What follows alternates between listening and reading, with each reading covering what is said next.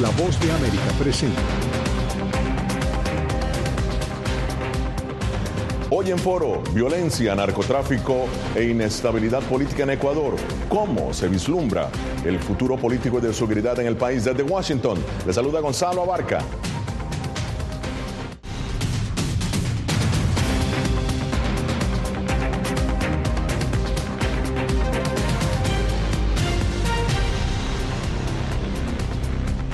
Los ecuatorianos van a las urnas este domingo, aún conmovidos por la muerte del candidato presidencial Fernando Villavicencio. El hecho ha marcado un punto de inflexión en un país que pasó de ser de uno de los más pacíficos a uno en donde la violencia ha hundido su garra. Hacemos contacto ahora con nuestra enviada especial a Ecuador, Adriana Núñez Rabascal. Adriana, en medio de estas elecciones, ¿qué dicen los ecuatorianos sobre esta nueva ola de violencia? Bienvenida. Hola Gonzalo, la gente está muy preocupada en las calles, no solo por la violencia contra los políticos, por los asesinatos no solo de Fernando Villavicencio, sino también del alcalde de Manta y entre otros dirigentes políticos que han sido amenazados. Está también el tema de la inseguridad personal. En las calles de Quito es muy común que te digan que tengas cuidado con tu cartera o que alguien te diga me acaban de asaltar en el transporte público. Incluso la policía reporta que los crímenes han aumentado el doble entre 2021 y 2022.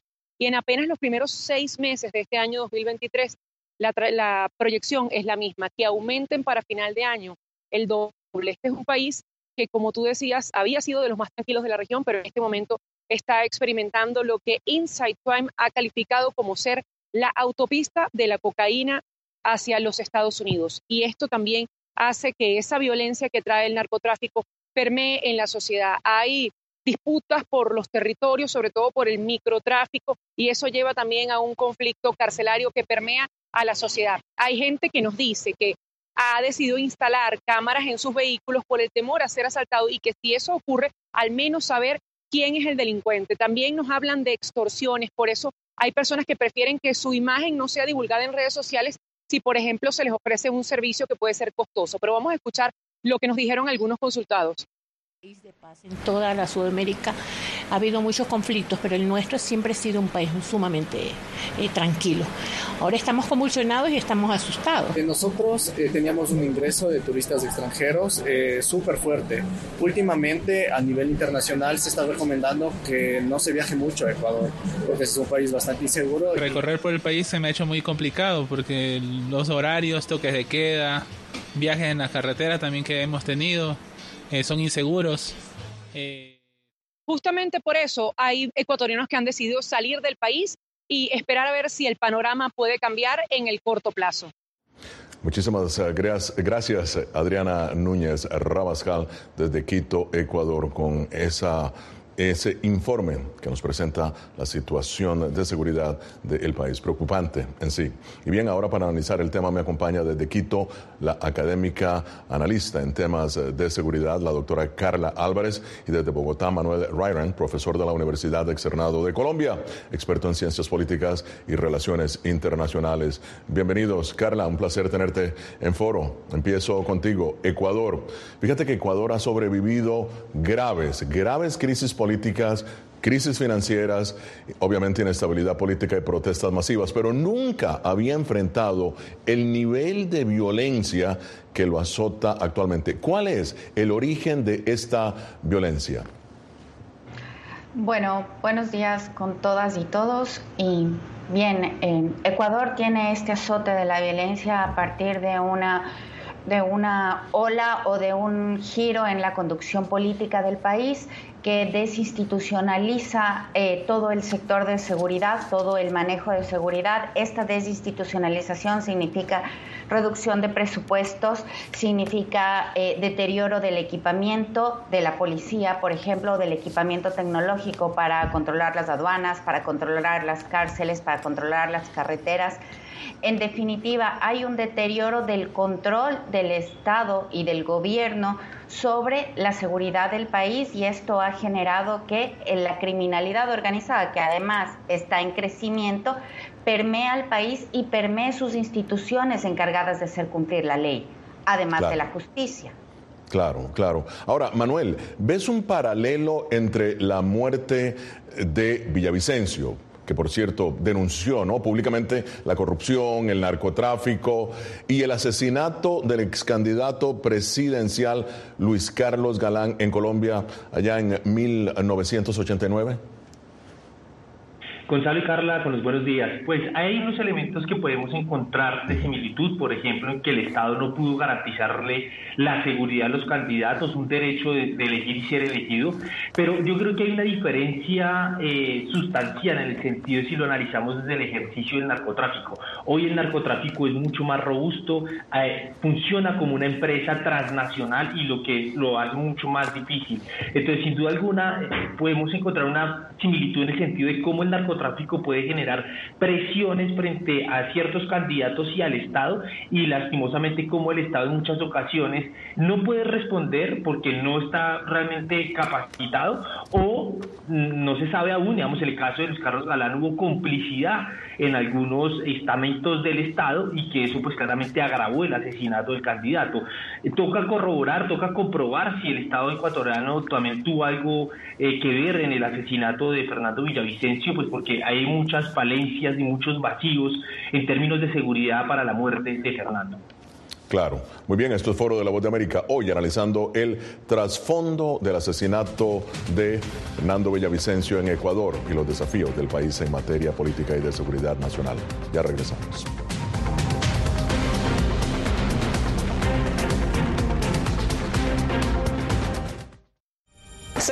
Periodista de La Voz de América. Como reportera y presentadora tengo la responsabilidad de acercarles las historias que se generan en Washington y que impactan tu entorno cercano. Desde perspectivas diversas en un ambiente informativo en constante evolución que pone a prueba y nos hace poner en la balanza nuestros valores profesionales, te presentamos información veraz, porque en La Voz de América la prensa libre importa. López, periodista de La Voz de América y presentadora del noticiero El Mundo al Día. Informar desde la capital de Estados Unidos es uno de mis mayores logros. Desde Washington, D.C. tengo la oportunidad de llevarles a ustedes las voces que claman por la democracia y los derechos humanos. Transmitir esas expresiones y su diversidad es parte de mi compromiso con ustedes, porque en La Voz de América la prensa libre importa. Poder ser la voz de la denuncia de tantas personas que sienten fuertemente vulnerados sus derechos. Una de las, de las patas que sostiene la democracia debe ser la libertad de prensa. Periodismo, la prensa libre importa, una coproducción de La Voz de América con nuestras afiliadas en la región. ¿Cómo garantizar que las voces lleguen a quien tienen que llegar? Impunidad, indolencia de la justicia son nuestros principales enemigos. Disponible en vozdeamerica.com. desde la capital de Estados Unidos y donde se producen las noticias que más te impactan. La voz de América te conecta con El Mundo al Día. Los hechos más allá de la noticia, para que tomes decisiones bien informadas, en el lenguaje que quieras, donde quieras y como lo prefieras. Conéctate con El Mundo al Día.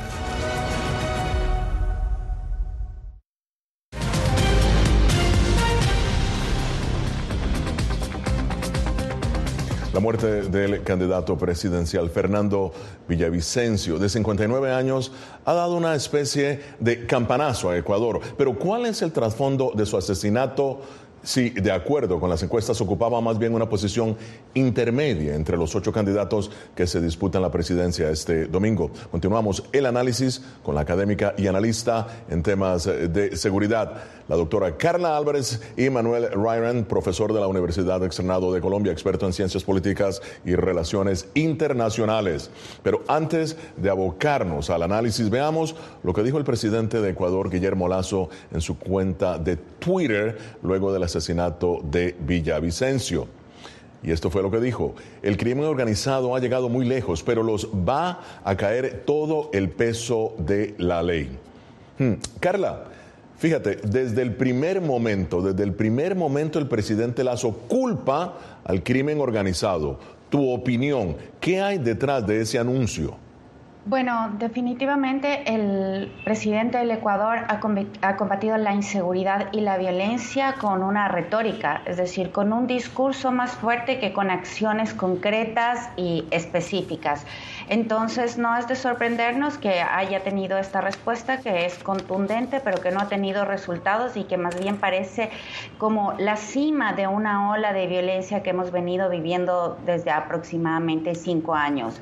Las respuestas han sido similares ante las crisis carcelarias que hemos tenido, las masacres probablemente las más ejemplares, las más eh, contundentes de toda América Latina y frente a esto la respuesta del Estado ha sido completamente débil. Ahora tenemos una situación similar, em, una condena muy fuerte en el campo de lo político, pero una inacción, una debilidad institucional y una falta de capacidad para responder con investigaciones serias y también con el castigo necesario tanto a los autores materiales como a los intelectuales. Entonces vemos que el Ecuador está como em, muy pendiente de cuál será la respuesta del Estado y si habrá una. Esta es una inquietud que nos queda a los ciudadanos. Bien, Manuel. Villavicencio fue uno de los que más denunció el vínculo entre el crimen organizado y los funcionarios gubernamentales. Ahora, ¿qué dimensión crees tú añade el que seis sospechosos del asesinato de Villavicencio sean de nacionalidad colombiana? Claro, es una muestra de crecimiento del narcotráfico transnacional.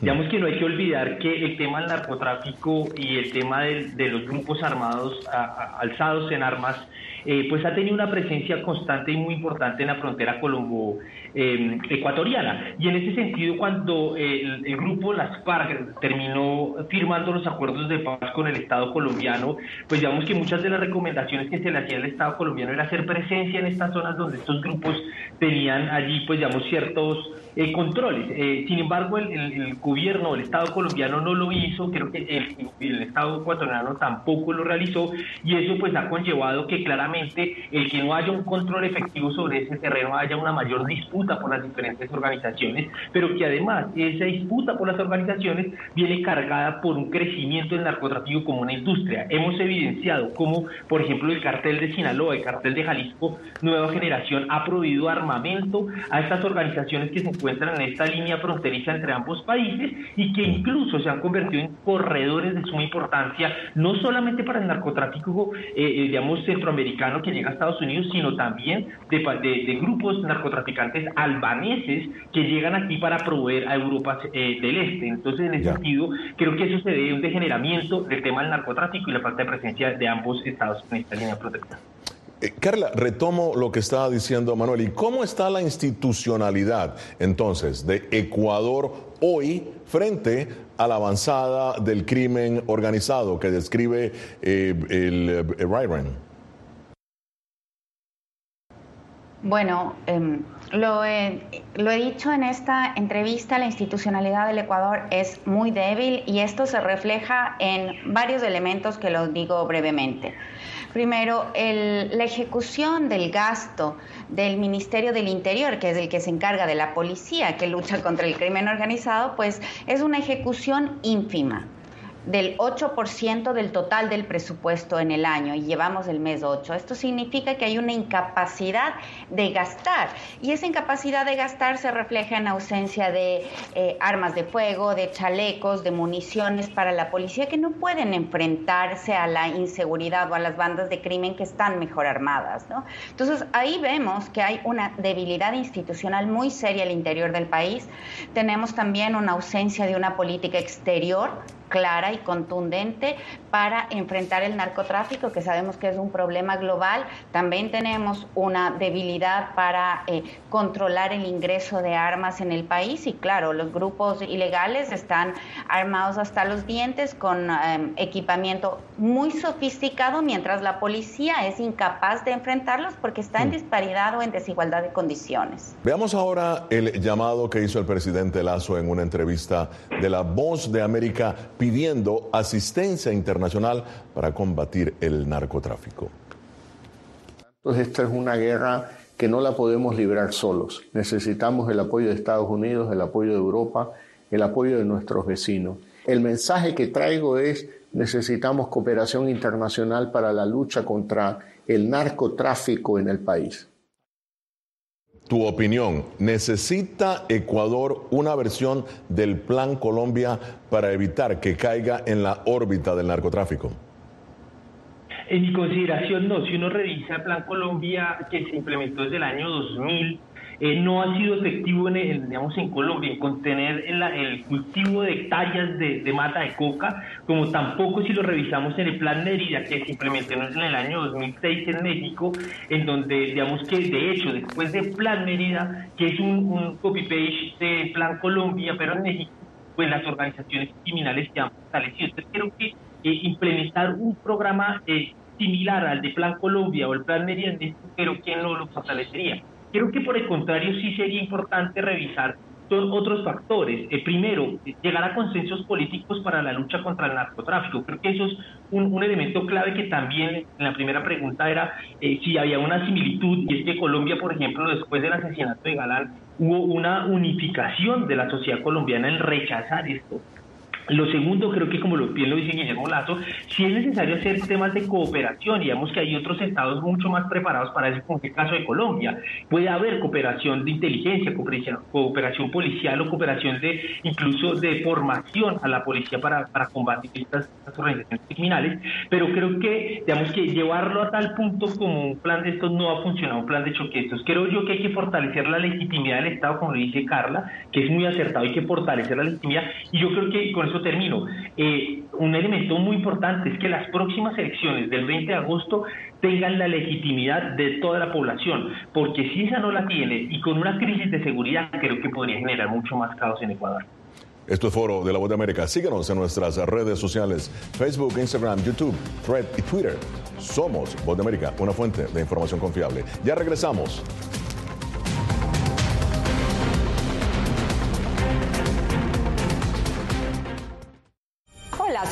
Salas Guaitero, conductora de La Voz de América. Desde pequeña desarrollé un gran deseo por darle voz a aquellos que son invisibles por una u otra razón. Ya ha sido reforzada. Me enorgullece ser parte de La Voz de América, un equipo en el que la ética y la búsqueda de la verdad siempre son el norte.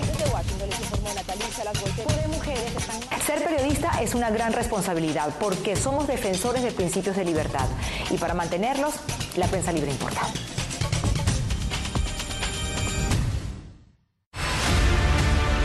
No concibo una democracia sin, sin periodistas. El libreto manda a un conflicto constante con la prensa independiente, con los medios de comunicación. Periodismo, la prensa libre importa, una coproducción de La Voz de América con nuestras afiliadas en la región. Se ejerció esta profesión con mucho eh, miedo. ¿Cuántos periodistas van muertos ya? Por decir la verdad. Disponible en vozdeamerica.com. Soy Fabiola Chambi, corresponsal de La Voz de América en Bolivia. Retratar la complejidad de mi país para una audiencia internacional le ha dado una nueva perspectiva a mi labor como periodista. Desde esa mirada descubro en el día a día que el trabajo que realizo en La Voz de América me ha permitido dar vida a los valores del periodismo profesional, aquel que les informa a ustedes, nuestras audiencias, con balance, precisión y profundidad, porque en La Voz de América la prensa libre importa.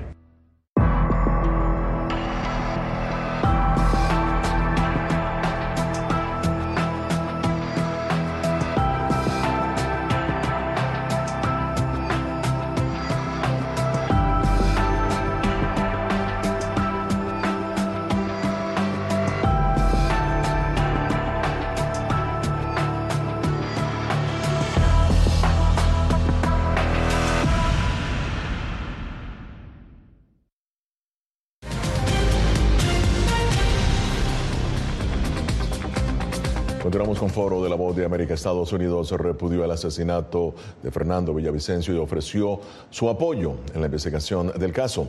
Esto fue lo que dijo el secretario de Estado Anthony Blinken. De la manera más enérgica condenamos el asesinato del candidato presidencial ecuatoriano Fernando Villavicencio y ofrecemos nuestras condolencias a su familia y al pueblo de Ecuador. Estamos listos para ayudar a las autoridades locales a llevar a la justicia a los autores de este hecho abominable. Bien, Carla, ¿Crees que Estados Unidos puede ayudar un liderazgo presidencial en un tema de una nueva política de seguridad? Tú que eres experta en ese tema. Bueno, definitivamente el Ecuador necesita cooperación, necesita cooperar, tener buenas relaciones con los vecinos, con la región para poder enfrentar los, los problemas de criminalidad transnacional y que, además parece que están involucrados de alguna manera también con el asesinato del candidato Villavicencio. Sin embargo, retomando las palabras de Manuel, es necesario que haya una legitimidad al interior del Ecuador. Esta legitimidad es una condición que permite liderazgo interno y ese liderazgo tiene que consolidarse, la institucionalidad tiene que consolidarse también, es decir, los lazos del Ecuador con el resto del mundo son una parte importante, pero no determinan el liderazgo dentro de la seguridad y esto es una cosa en la que debe trabajar el Ecuador y debe trabajar el siguiente candidato y la persona que llegue al Palacio Presidencial, es decir, el lazo y la conexión interna para que pueda tener una legitimidad y un buen gobierno. Ahora, Vamos a hablar de legitimidad, Manuel, y retomo lo que ha dicho y retomo lo que ha dicho Carla. Esto fue lo que dijo el expresidente de Ecuador, Rafael Correa, ahora exilado en Bélgica y condenado en ausencia por delitos de corrupción, sobre la situación institucional de su país. Él dijo, han asesinado a Fernando Villavicencio. Ecuador se ha convertido en un estado fallido. Dueles, patria. Como politólogo, ¿reúne Ecuador los elementos para considerarlo un Estado fallido? En mi, considerando, en mi consideración no, y creo que es una afirmación un poco imprudente, en la medida que hay tres elementos claves que todo Estado tiene que tener eh, eh, como función, proporcionar seguridad, bienestar y legitimidad. Creo yo que eh, Ecuador atraviesa o lo podemos clasificar como un estado frágil, es decir, que no tiene la capacidad de proporcionar la seguridad, pero puede cumplir al menos alguna de las otras dos. Y yo por eso recalcaba el tema de la legitimidad. Un estado fallido se considera cuando no es capaz de proveerle seguridad ni bienestar ni legitimidad. Entonces yo creo que hoy Ecuador sí puede ofrecer cierta legitimidad. Si no la tuviera, eh, pues no, ni siquiera se hubiesen planteado las elecciones del 20 de agosto, ¿cierto? Entonces yo lo que creo es que eh, es un estado frágil, que hay que cuidarlo, que hay que, digamos, como lo decía Carla, hay que cooperar entre los diferentes países, que porque además es un, problema conjunto como, como región, eh, pero no creo que, que, digamos, sea un, Estado fallido. Además que catalogarlo como un Estado fallido también da pie para que se planteen otros tipos de acciones a nivel internacional o que lo haga la comunidad internacional como una intervención. Entonces creo yo que eso, por eso digo que es una afirmación bastante imprudente del expresidente Correa y por el contrario podría clasificar a Ecuador como un Estado frágil. Hoy hay que fortalecer la legitimidad, como lo decía anteriormente, en las instituciones, que esa legitimidad también hoy vaya articulado con un bienestar. Digamos que para terminar, creo que la lucha contra el narcotráfico eh, no solamente debería ser combatida militarmente en términos de cooperación en la región, sino también tiene que venir acompañada de un plan de acción que garantice mejor bienestar y mejores opciones a los ciudadanos y que vean en el camino legal una mejor manera de, de, salir adelante y no en el narcotráfico o la criminalidad. Bueno, muy bien. Carla, tu opinión, ¿Estado frágil, como lo considera Manuel, o se puede considerar Ecuador, desde algún punto de vista, un Estado fallido, como insiste el ex presidente Rafael Correa? Concuerdo plenamente con lo que dice Manuel. Definitivamente el Ecuador todavía no es un estado fallido. Eh, eh, tenemos servicios, tenemos ciertas atenciones eh, que protegen nuestros derechos, tenemos una funcionalidad, una institucionalidad que está en marcha. Lo que sí podríamos decir es que tenemos un gobierno fallido, que no ha podido liderar ciertos aspectos de la vida pública y lo más evidente es el crecimiento de la violencia y de la inseguridad en el país. Entonces el gobierno ha sido incapaz de gestionar procesos públicos, de compra pública, ha sido incapaz de fortalecer la Policía Nacional, ha sido incapaz de tener una estrategia de lucha contra el crimen organizado. Sin embargo, creería yo, por ponerle un poco de esperanza a esta conversación, que las elecciones del 20 de agosto podrían cambiar la situación y podrían llevarnos a tener un gobierno que no sea fallido, para que tengamos un Estado que no sea frágil, sino que esté consolidado y podamos recuperar algo, algo del bienestar del que gozábamos hace poco tiempo. Carla, sin embargo, el presidente Lazo asegura que ha tenido mano fuerte, ha tenido éxito en el combate contra el eh, precisamente contra la violencia en su país. Rápidamente, tu opinión. Y ha mostrado las cifras. Tu opinión entonces. Definitivamente em, estoy en desacuerdo con lo que dice y sostiene el presidente Lazo. Había hablado yo de una ejecución presupuestaria muy reducida en el Ecuador, un crecimiento exponencial de la violencia. Es decir, la violencia en el Ecuador se ha duplicado del año pasado acá. y solo llevamos el mes número 8. Eh, es probable que nosotros pasemos de una tasa de 15 muertos por cada 100.000 habitantes en el 2021 a casi 40 en el 2023. Eso no habla de una gestión adecuada de la seguridad. Bueno, hacemos una pausa. Esto es Foro de la Voz de América. Ya regresamos.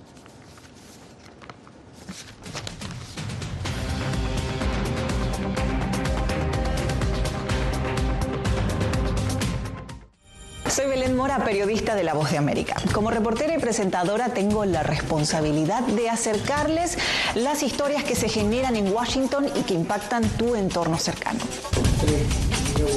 Desde perspectivas diversas en un ambiente informativo en constante evolución que pone a prueba y nos hace poner en la balanza nuestros valores profesionales, te presentamos información veraz, porque en La Voz de América la prensa libre importa.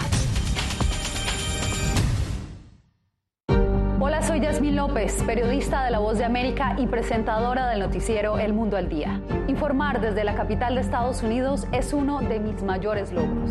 Desde Washington, D.C. tengo la oportunidad de llevarles a ustedes las voces que claman por la democracia y los derechos humanos. Transmitir esas expresiones y su diversidad es parte de mi compromiso con ustedes, porque en La Voz de América la prensa libre importa. Poder ser la voz de la denuncia de tantas personas que sienten fuertemente vulnerados sus derechos. Una de, de las patas que sostiene la democracia debe ser la libertad de prensa. Periodismo, la prensa libre importa, una coproducción de La Voz de América con nuestras afiliadas en la región. ¿Cómo garantizar que las voces lleguen a quien tienen que llegar? Impunidad, indolencia de la justicia son nuestros principales enemigos. Disponible en vozdeamerica.com. desde la capital de Estados Unidos y donde se producen las noticias que más te impactan. La voz de América te conecta con El Mundo al Día. Los hechos más allá de la noticia, para que tomes decisiones bien informadas, en el lenguaje que quieras, donde quieras y como lo prefieras. Conéctate con El Mundo al Día.